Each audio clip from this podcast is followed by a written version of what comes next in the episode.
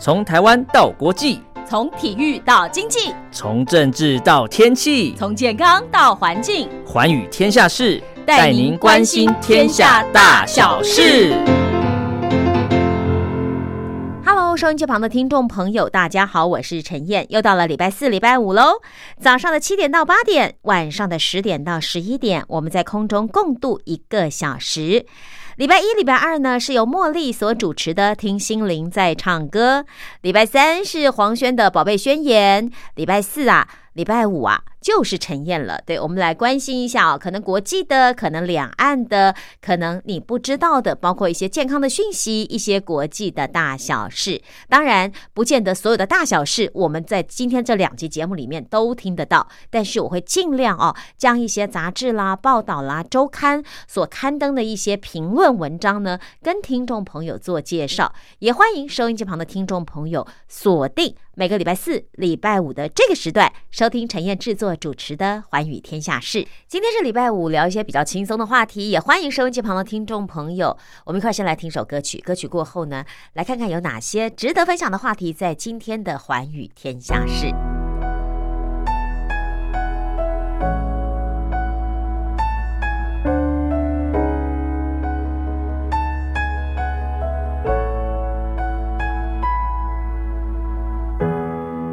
谢他把我当。成傻子，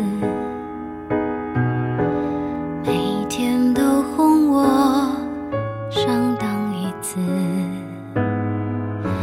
庆幸一辈子也就那样子，不介意用爱来醉生梦死。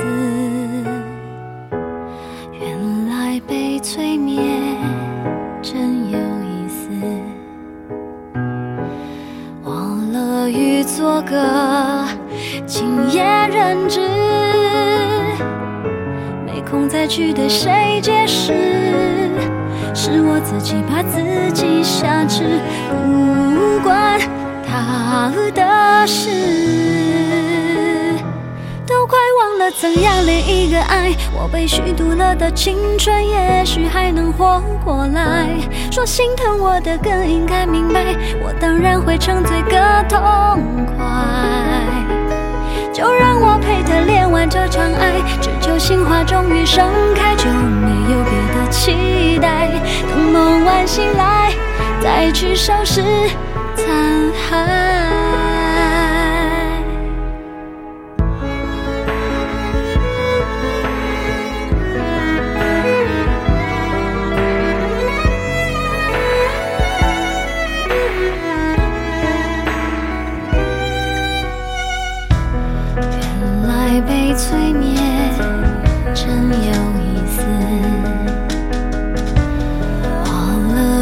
做个今夜人质，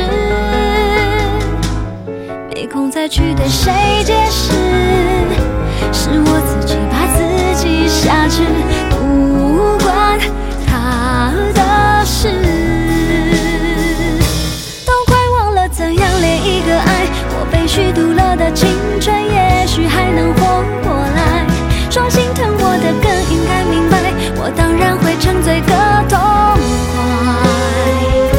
就让我陪他练完这场爱，只求心花终于盛开，就没有别的期待。等梦完醒来，再去收拾残骸。如果不失去理智，爱情要从何开始？傻傻的骗子和骗人的傻子，才可能一生一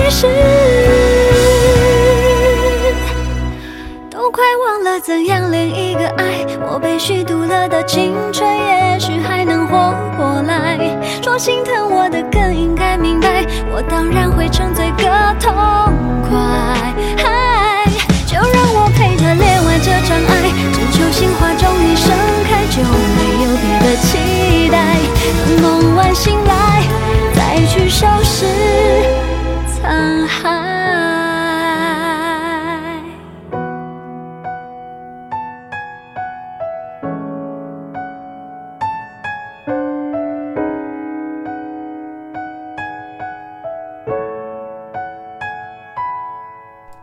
享的是《经济学人》独家授权给《天下》杂志转载的一篇文章，标题叫做《三大原因台商不再爱中国》。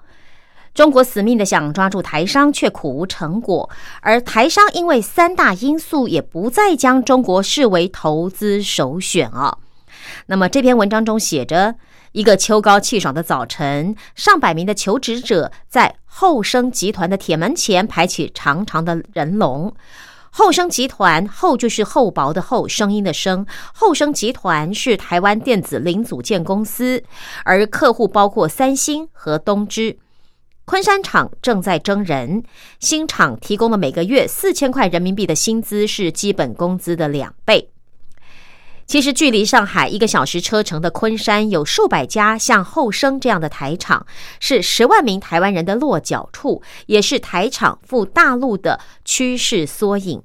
依据估算，现在共有一百二十万台湾人，大概台湾人口的百分之五常驻中国，而许多都是为了经商而来的。两岸政治的关系并没有影响台商在中国的商业活动。过去三十年来，台商大笔投资了一千九百亿美元进军中国。富士康在中国聘雇了一百万名的员工，是全中国员工数最多的民营企业。而在西方对中国崛起的猜忌越来越深之际，中国比过去啊更积极强化两岸经贸关系。中国的政府将台湾企业视为资金与关键技术的重要来源，但与此同时呢，台湾对这个超大邻国的态度正在逐渐冷却。中国在一九八零年代开放外国投资的时候，台湾的企业家是第一批出资的外国人，他们看准了中国的廉价劳力和土地，快速的在离台湾最近的几座沿海城市创立事业，一直到现在，江苏。浙江、福建、广东仍然是吸引最多台湾资金的地区，因为语言文化的相同，让两岸之间的交易成本比较低。富士康一九八八年在深圳设立了第一座工厂，到了二零零八年左右，流入中国的资金已经约有六分之一来自台湾，使得台湾成为中国最大的外资来源。而从营收来看，中国十二大最热门的消费性产品品牌中有三个是台湾品牌。中国人狂嗑康师傅泡面、旺旺仙贝、统一果汁。苹果在中国的三个主要创造商富士康、和硕、伟创都是台湾企业。而现在，中国积极寻求更多的台商赴大陆投资。二零一八年到二零一九年间，中国至少寄出了二十五项的政策，希望吸引台商。这当中包括了税务优惠，还有最惊人的就是赋予台商特殊权利，好比说可以竞标利益丰厚的政府标案，像是铁路工程、二零二五中国制造的相关建设等等。二零二零年五月，中国官方还发表了对台方针，允许台企在中国享有和当地企业的同等待遇，甚至连敏感的五 G 产业、AI 产业、物联网产业都同意对台湾厂商开放，这是其他外商都没有的特殊待遇。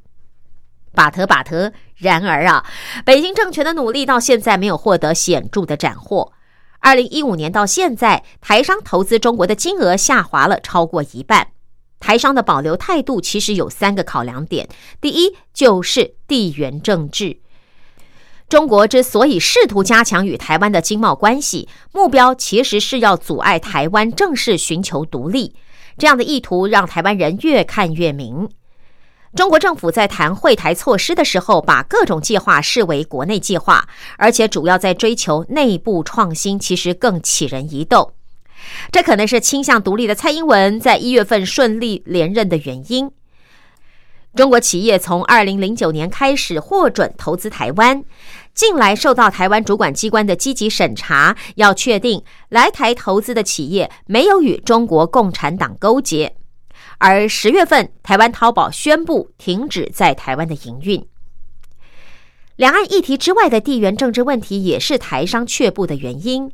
像美国对中国课征关税，导致许多台厂将产线移出中国。而龚总近期所做的一份调查显示，在中国有设厂的台湾老板中，十位有四位表示已经或者会将会把产能移往别的地方，主要会移往东南亚。而全球最大的脚踏车生产商捷安特已经将匈牙利视为替代生产基地。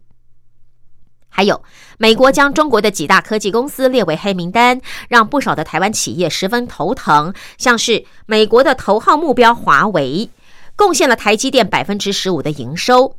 而台积电十一月确认将投资三十五亿元，三十五亿美元，对不起，三十五亿美元到美国的亚利桑那州设立新厂。好，这是台商第一个担心的，就是地缘政治。第二呢，就是竞争。在上海拥有一间小企业的啊，张英德他说，就算是北京提出了新的方针，红色供应链还是对中国竞标者比较有利。他说自己啊，只能期待哦，借着新政策成为承包商。宁波台商协会会长黄胜朝表示，宁波约三百家的台厂中，至今没有一家成功标到了大型政府的标案过。不过，黄胜朝并没有怪罪这种对台厂不公的状况，他反而认为关键在于中国的竞争者是越来越强了，也更懂得创新。伟创呢，同意将昆山厂卖给立讯精密。而伟创愿意将自己的产线卖给在中国的竞争者，也反映了电子零组件跟组装的技术知识已经不再是台商眼中需要保护的进入障碍了。浙江大学教授耿树说：“台湾企业在制造上的主导地位逐渐流失，让中国的台商哦需要转而仰赖台湾软实力。”耿树说：“啊，这点在服务业比较容易展现。”因为台湾在世界上是以亲切的客服出名的，但是台湾在服务业不像科技业一样具备先行者的优势。中国的服务业早就有了许多厉害的角色，而且本土的、外商的都有。好，所以台商面临的第二个问题呢，就是竞争。那么第三个问题呢，就是世代交替。像昆山的后生企业，刚刚我们在这一段一开始就举到了后生企业，对不对？它就是一个例子。因为当时外派的台干已经到了退休年龄，而年轻一辈的台湾人不太愿意承接吃力不讨好的外派工作。中国各地的台商讲到，为什么现在进行大笔投资的时候更为谨慎的其中一个原因就是领导力真空，这样的问题越来越迫切。为了吸引年轻台商，中国政府过去一年来设立了好几座两岸创业的育成中心，来提供免费办公空间，介绍中国潜在客户，租金便宜的靓丽公寓，最高五十万人民币的政府种子基金。整体而言，台湾创业家申请的标准比中国本地的新创还来得低。有些育成中心确实成功吸引了台湾新创来进驻。但是，像这类的计划并不足以缓解台湾老板的担忧，台商依然很在意节节攀升的劳动力成本，还有日益严峻的竞争情势。除此之外，还得考虑上国际上的新霸权之争。所以，台商在中国的黄金时期很可能已经过去了。那么这篇文章呢，是《经济学人》独家授权给《天下》杂志所刊登的。因为这三大原因，台商不再爱中国。好，三大原因我们刚刚说了，第一就是因为地缘政治有两岸的议题问题；第二就是竞争哦，竞争力的问题；第三就是世代交替的问题。好，这篇文章呢，就提供给收音机旁的听众朋友参考了。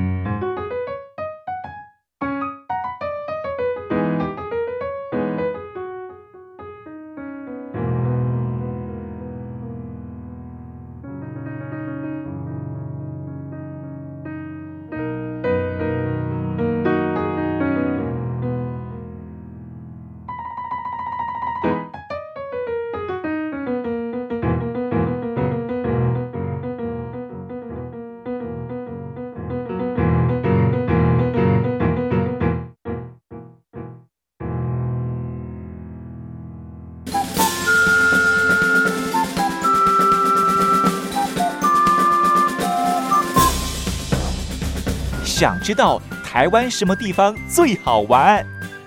想知道台湾什么美食最好吃？想知道两岸发生了什么大事吗？您想要的我们都有。收听光华之声，丰富您的人生。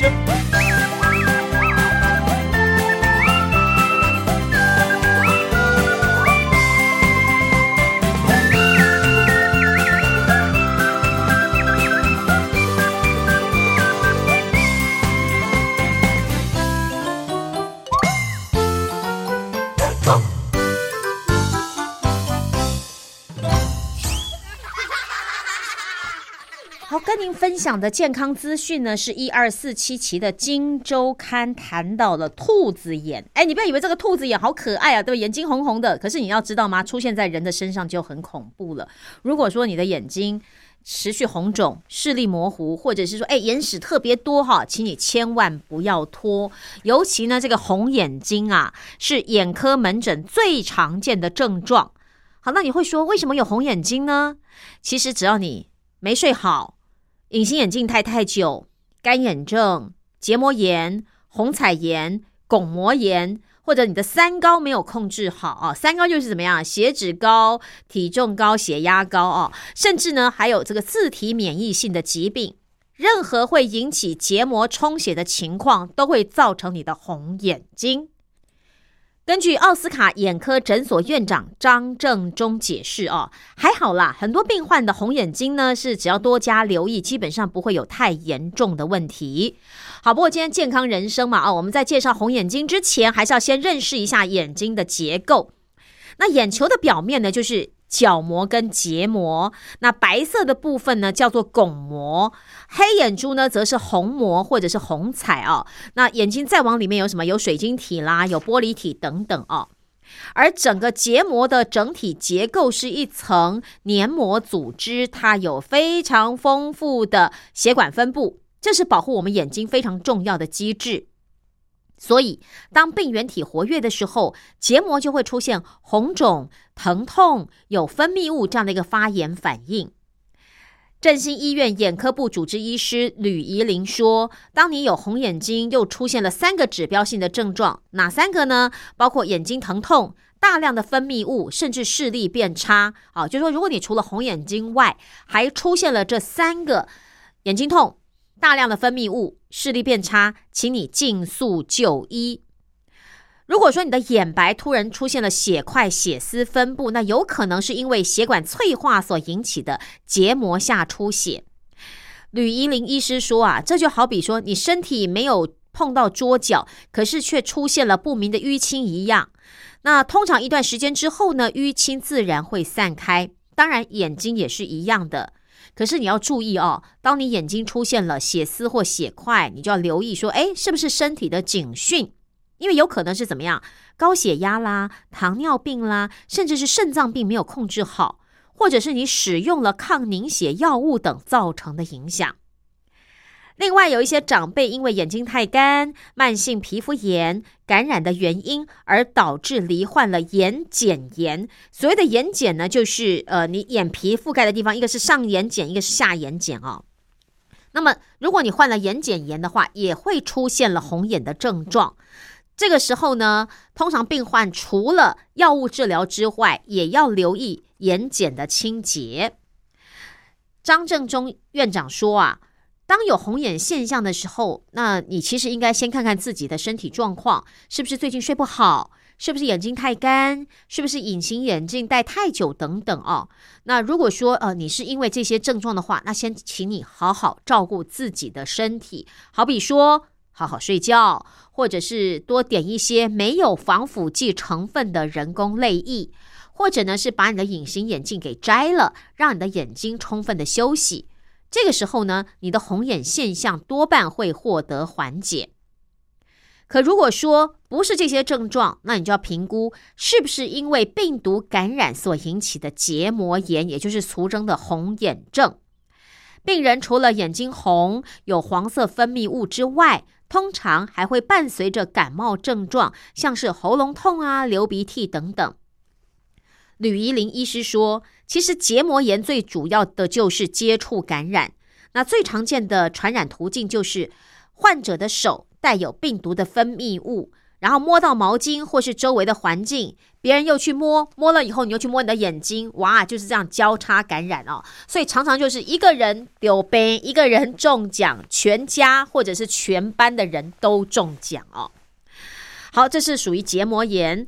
那相较于结膜炎呢？角膜炎就比较少见，可是，一旦发生了角膜炎，通常都会比较严重，对视力的影响也比较大。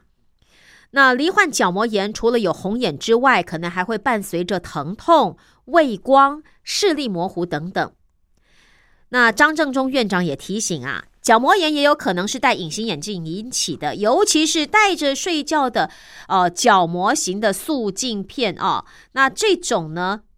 如果你孩子的卫生习惯不佳，然后没有注意清洁你的手部，就把塑形镜片带进去，或者直接揉眼睛，或者你的镜片没有仔细清洁的话，都有可能增加角膜感染的风险。严重的时候，甚至需要角膜移植。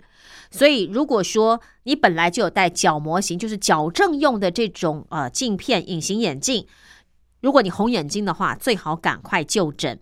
请你的医生来确认是不是有角膜发炎的问题，来确保你的视力不会因此受影响。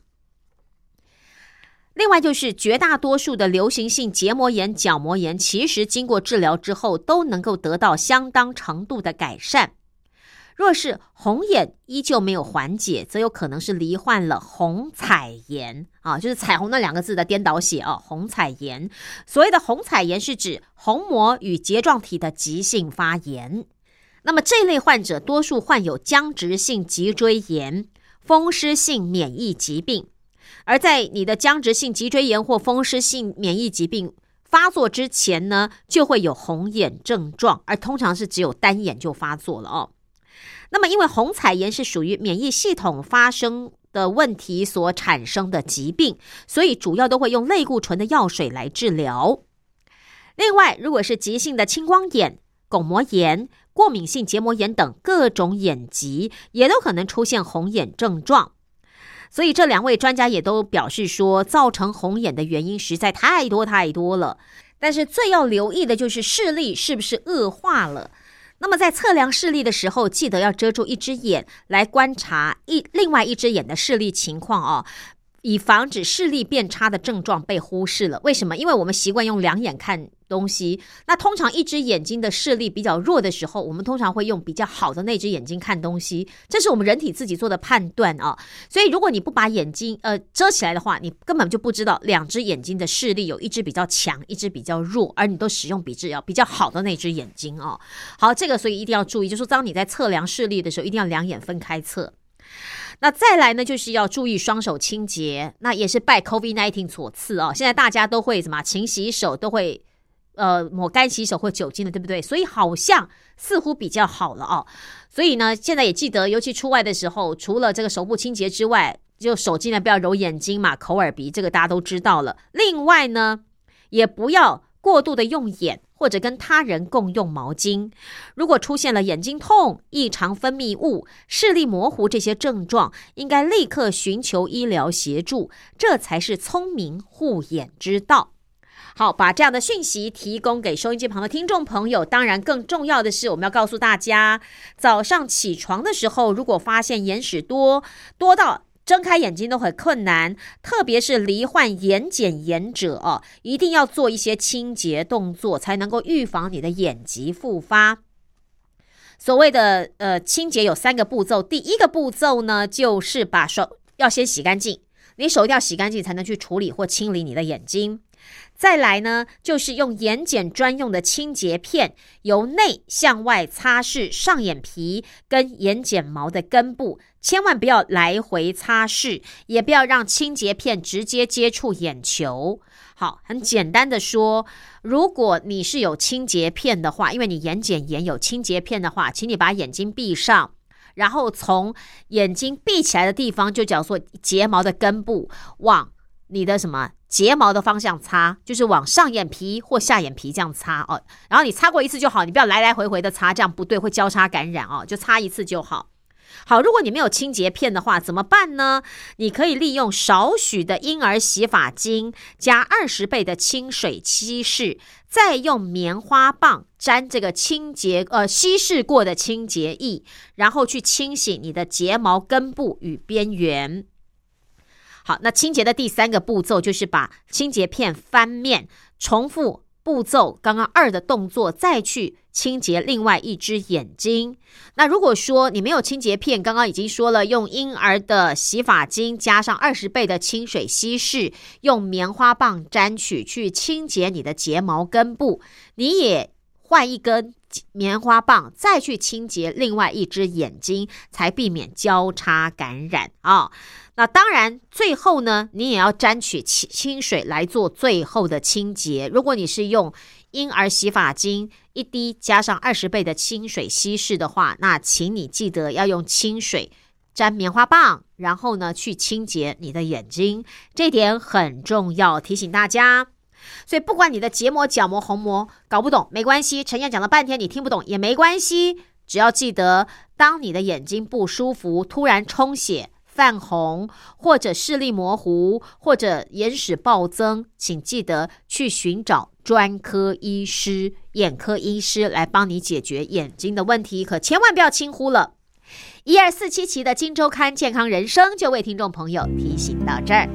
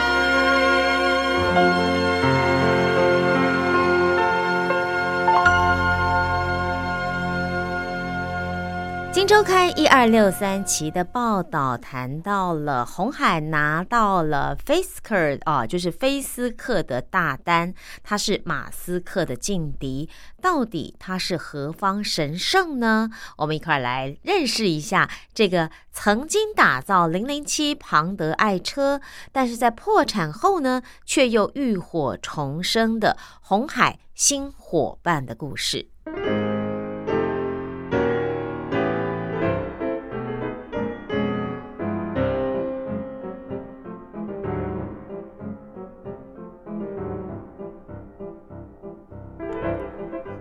二月二十四号，全球电子代工龙头红海集团与美国电动车品牌 Fisker 共同宣布，双方已经签署合作备忘录 （MOU），预计未来每年红海与 Fisker 共同制造二十五万辆的电动车。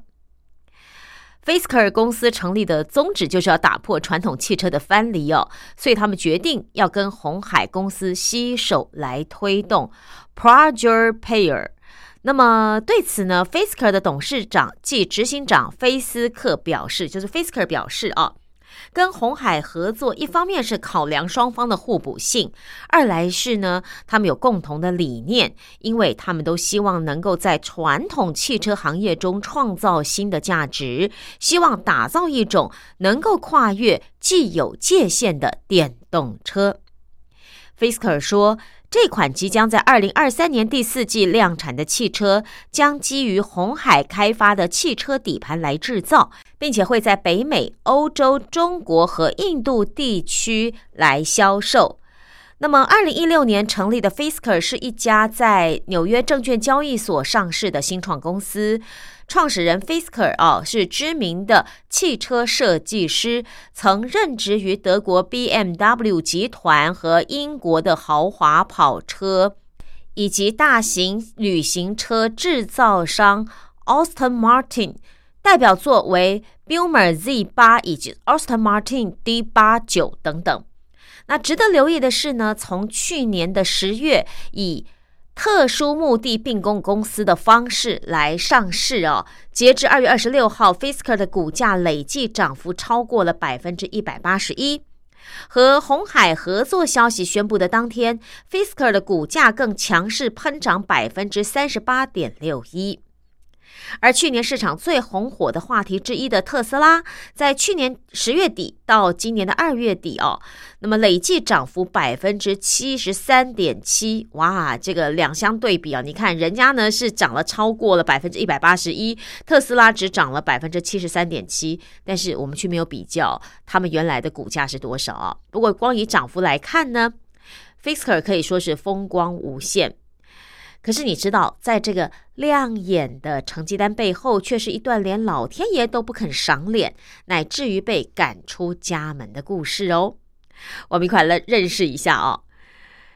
一九六三年出生，今年五十八岁的菲斯克，出生在丹麦西兰岛北部的一座小城利勒勒。跟许多孩子一样，他小时候也喜欢在纸上涂涂写写。只不同的是，哦，他在笔记本上涂鸦的内容不是说，哎，哪个卡通漫画人物，也不是坐在教室这个前面啦，喜欢的哪个女孩，心仪已久的那个女孩的侧面图，也不是。他画的是一辆一辆汽车的构造设计图。那么，根据菲斯克表示，哦，他在五岁那年，他在住家附近看到一辆玛莎拉蒂飞驰而过的时候呢，就对汽车产生了浓厚的兴趣。之后，他再把兴趣化为梦想。高中毕业以后，他自发的写了一封信给瑞典的富豪汽车集团，就是 Volvo 哦，希望能够到该公司任职，不管做什么工作都可以，哪怕是这个打扫地板或者是扫厕所都没有关系。尽管 Volvo 并没有因此网开一面的雇佣他，但或许是被这个小孩子的热情打动了。在回信里头呢，Volvo 就建议菲斯克说：“如果你真的对汽车设计有兴趣，不妨先去有设计界哈佛美誉的美国艺术中心设计学院 （ACCD） 去攻读一个学位吧。”结果菲斯克呢照做了。一九八九年，菲斯克从 ACCD 欧洲校区毕业，取得了运输设计学系学位之后呢，就进入了位于德国慕尼黑的 Bumer 啊 BMW 创意工厂技术部门的，呃，开始工作了他圆梦的第一站。在 Bummer 任职期间呢，菲斯克主导设计了零零七系列电影《纵横天下》当中庞德所驾驶的 Z 八敞篷跑车。这个车款在一六年的时候，被当时担任 Bummer 执行长克鲁格赞誉为在公司史上他最爱的三款车型之一。二零零一年，菲斯克离开 Bummer，进入了福特，担任旗下集团 Austin Martin 的设计总监。他在这段期间呢，设计了双门轿跑车，也再度成为了这个呃 Austin Martin 最畅销的车款之一。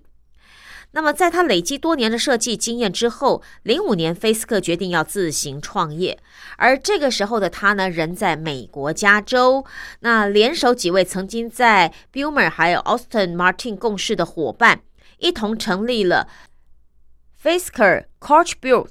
专注于为各个名牌的豪华轿车提供量身定做的设计服务，也刚好是在这个时候呢，菲斯克跟特斯拉的创办人马斯克搭上了线，并且在随后的零七年受到特斯拉聘请，主导 Model S 的前期设计工作。那同样是零七年呢，菲斯克决定啊，要让他原来的公司 Fisk Coach Build 和另外一家电动车厂来合并。新成立的 Fisk Automotive 主打豪华电动车，并且推出当时轰动市场的车款 Fisker Karma。那么，Fisker Karma 掀起的旋风，从好莱坞明星里奥纳多·迪卡皮欧、加拿大歌手小贾斯汀，到美国前副总统高尔，政商名流都是他的客户。可见呐，这个呃，这个设计哦，真的是不简单。但是呢，这。是爆红，也是菲斯克创业劫难的开始。为什么呢？劫难是由特斯拉跟菲斯克的一场官司起头。因为菲斯克 Karma 为菲斯克主导的第一款豪华充电式混合动力运动轿车，零八年在底特律举行的北美国际车展第一次登场，并且在一一年的十月正式进入市场。截至当年七月，就已经超呃收到了超过三千笔的订单，可以说是前途辉煌哦。可是不料就在呃 Fisker Karma 公开亮相之后呢，特斯拉却对 Fisker 发起诉讼，控告 Fisker 窃取特斯拉的技术，而且他进一步的说，其实 Fisker Contribute。此前为 Model S 进行的设计工作完全不合格，因为 Fisker 明显为了自己的发展利益哦而留了一手。那当然了，这场官司最后还是 Fisker 胜诉，特斯拉必须支付 Fisker 超过一百一十万美元的律师费，而最后告终。可是呢，已经让马斯克跟菲斯克这两个双克的关系蒙上一层阴影。好，这已经第一次，对不对？就是说，他因为跟前公司的这个控告关系哦，可是进一步的呢，却是 Fisker Karma 上市只有短短两个月，就被爆出了一连串电池组存在着重大瑕疵，还有抛锚各种问题。而一一年十二月，Fisker Karma 的电池供应商 A 一二三 System 召回了所有的。电池之后，美国政府在考量 Fisker 存在的种种技术缺陷，决定停止本来承诺他要给他的这个联邦贷款。就第二年呢，哎，年中啊，A 一二三 System 又因为电池冷却系统发现异常，再度召回另外一批车。所以到了一二年七月，Fisker 在芬兰的 Karma 生产线全面停摆。你看这个屋漏偏逢连夜雨啊！一二年十月呢，超级飓风山迪又带来了暴雨洪水，摧毁了三百多辆在美国纽泽西州纽华克港装卸、等待进口到美国的 Karma。所以你看，有人祸又有天灾，双重冲击之下，一三年三月，菲斯克在董事会中的一片批判声中黯然下台。而不久呢，菲斯克。Automotive 正式宣告违约破产，并且在一四年二月，由中国零件制造商万象集团买下它的技术专利和产品线，而菲斯克个人呢，只保留它的品牌和商标。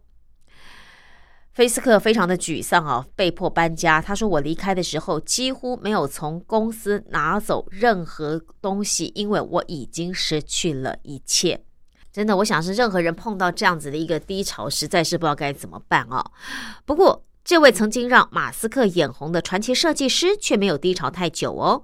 或许就如同 “karma” 这个词汇所代表的另外一层含义，也就是古宗呃古印度宗教哲学中的业啊业障的业啊这个嗯业务的业，这个业当中呢所间接暗示的人总会从失败的因果当中汲取教训。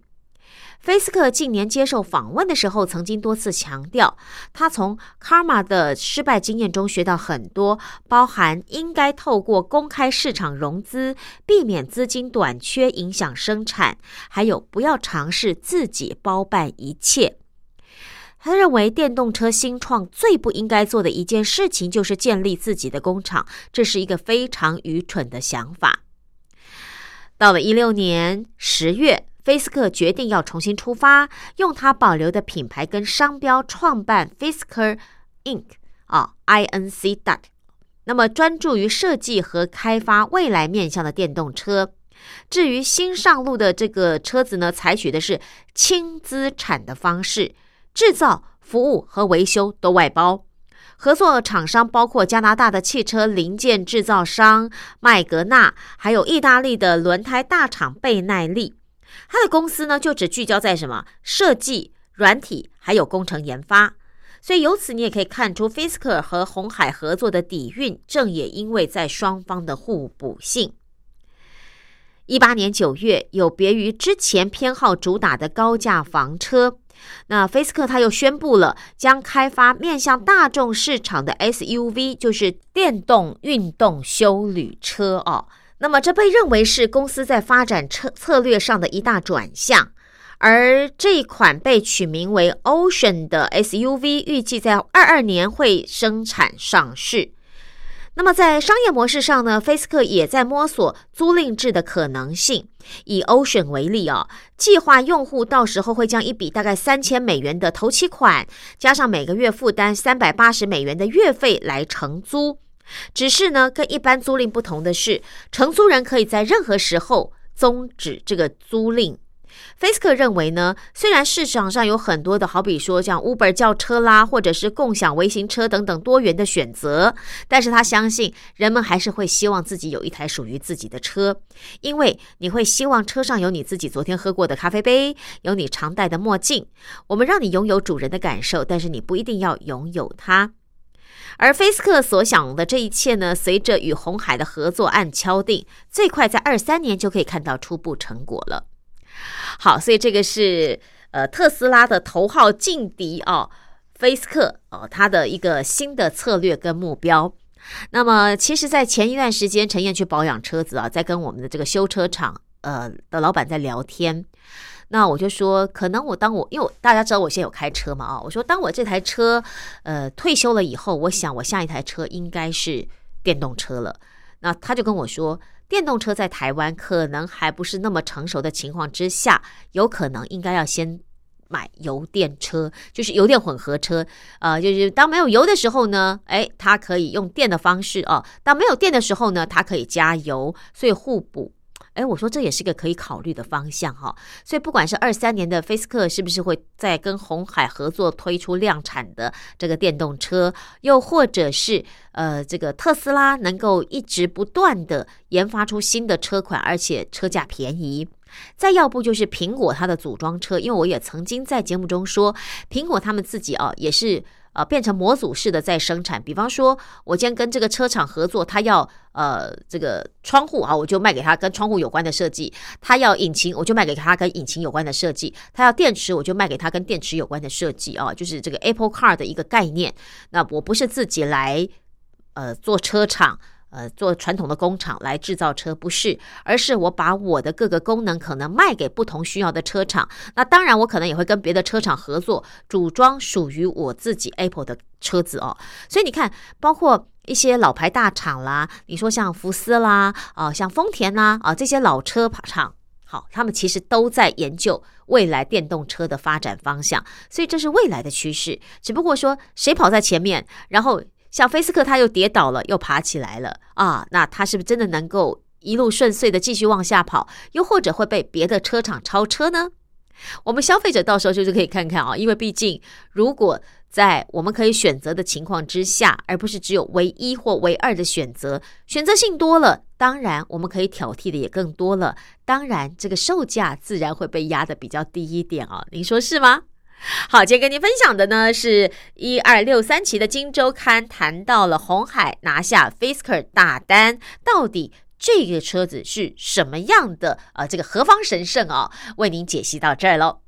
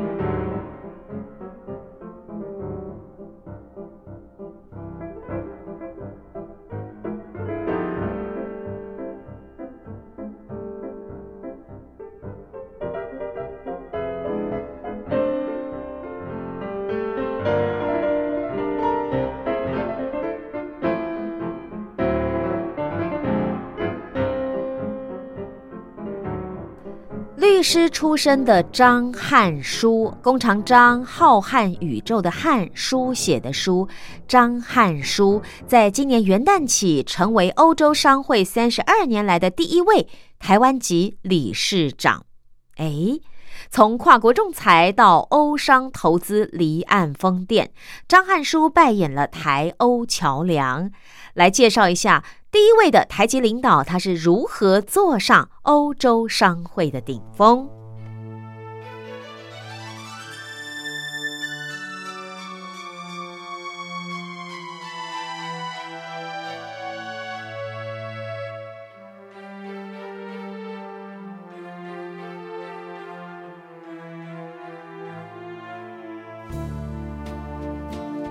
介绍的是一二五五期《金周刊》的报道哦，这是张汉书在二零二一年的元旦，在台湾成立超过三十二年的欧洲在台商务协会，迎接第一位台湾籍理事长张汉书。这位国际通商法律事务所的特聘资深顾问，用律师的身份。当上了欧洲商会在台湾的领导人，有不少人都在问他是谁呀？为什么是他呢？好，我们来认识一下啊。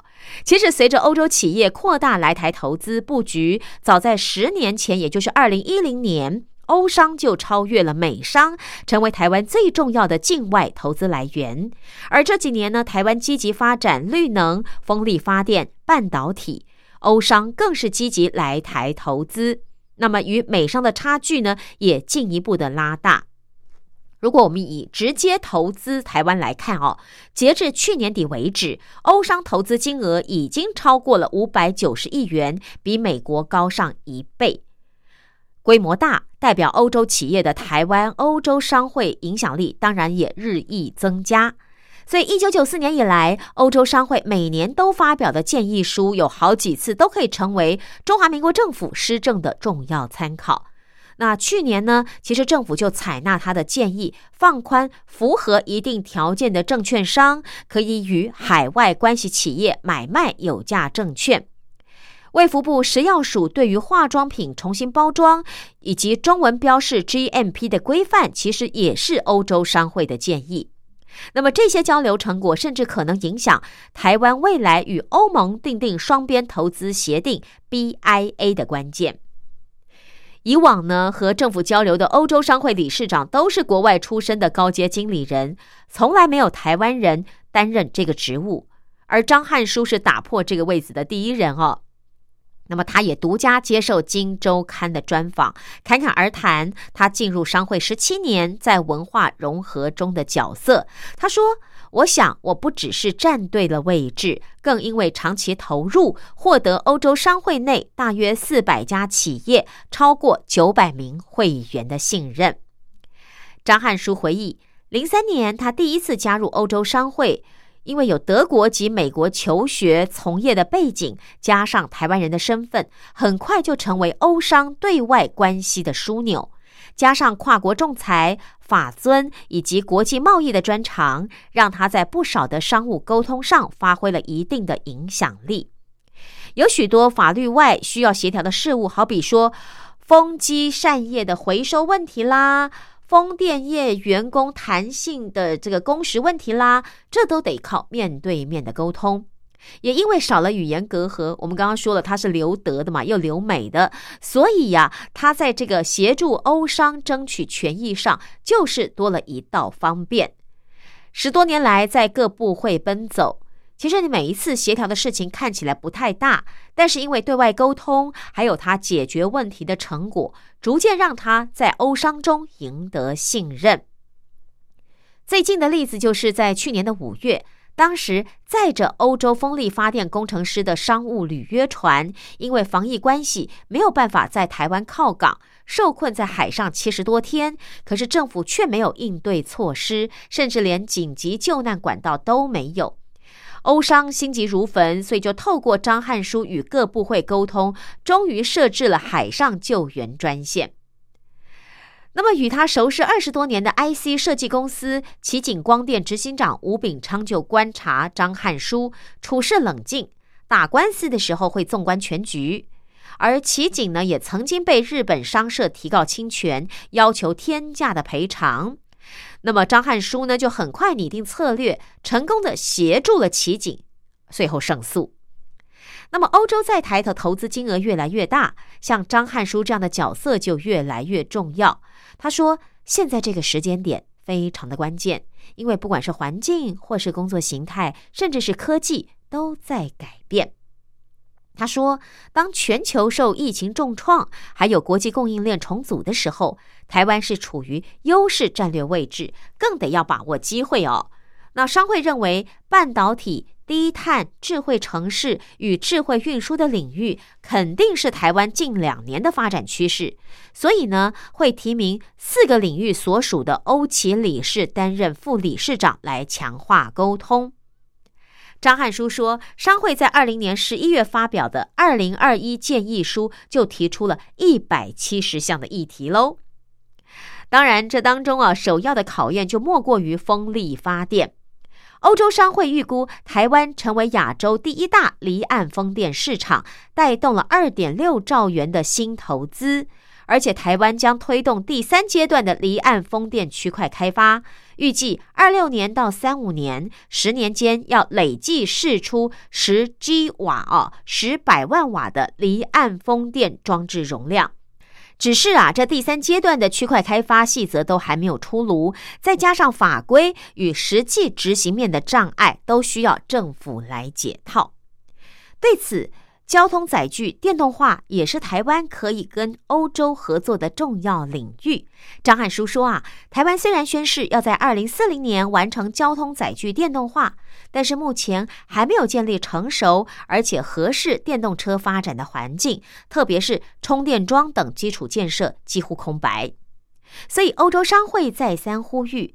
台湾要让电动车普及，如何让社区大楼广设充电桩是简单而且是非常重要的事。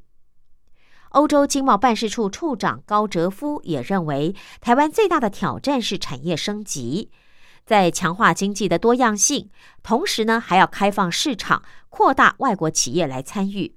特别是中国在去年底就已经跟欧盟达成了投资协定，台湾的压力更大，必须要更积极的跟欧商合作。台欧签订 BIA 啊，我们刚刚说了，BIA 呢就是双边投资协定，这样的机会才会更大。所以在这样的一个关键时刻啊，张汉书的就任就非常的重要了。在访谈结束前呢，身高一八五的张汉书啊，谈起他热爱的篮球，他就说：“我最欣赏的就是 NBA 的球员，连两年获得 MVP 的希腊怪物扬尼斯安代托昆波，他是融合典型的融合美欧两种文化，呈现表现最佳的球员哦。当然，他提到他最喜欢的球员，很完美的融合欧美，可能也是期许他自己可以很。”好的，来融合台欧之间。那么，其实他自己也打篮球，他在篮球场上打前锋啊。他要长期的融合台湾与欧洲文化，在台湾积极的强化外交经贸关系的时候，是不是能够用台湾人之姿站稳欧洲商会的顶峰，站在锋线带头向前冲？大家都在看。不过，第一位的台籍领导是律师出身呢，也是非常有趣的经历哦。那么，将他的故事给介绍听众朋友。从跨国仲裁到欧商投资临岸风电，张汉书扮演的就是台欧之间的桥梁。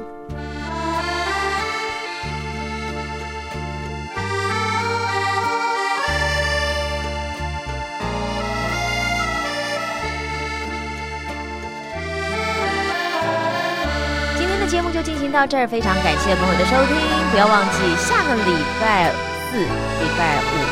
的同一个时间，同一个频道，寰宇天下事，我们空中相约喽，拜拜。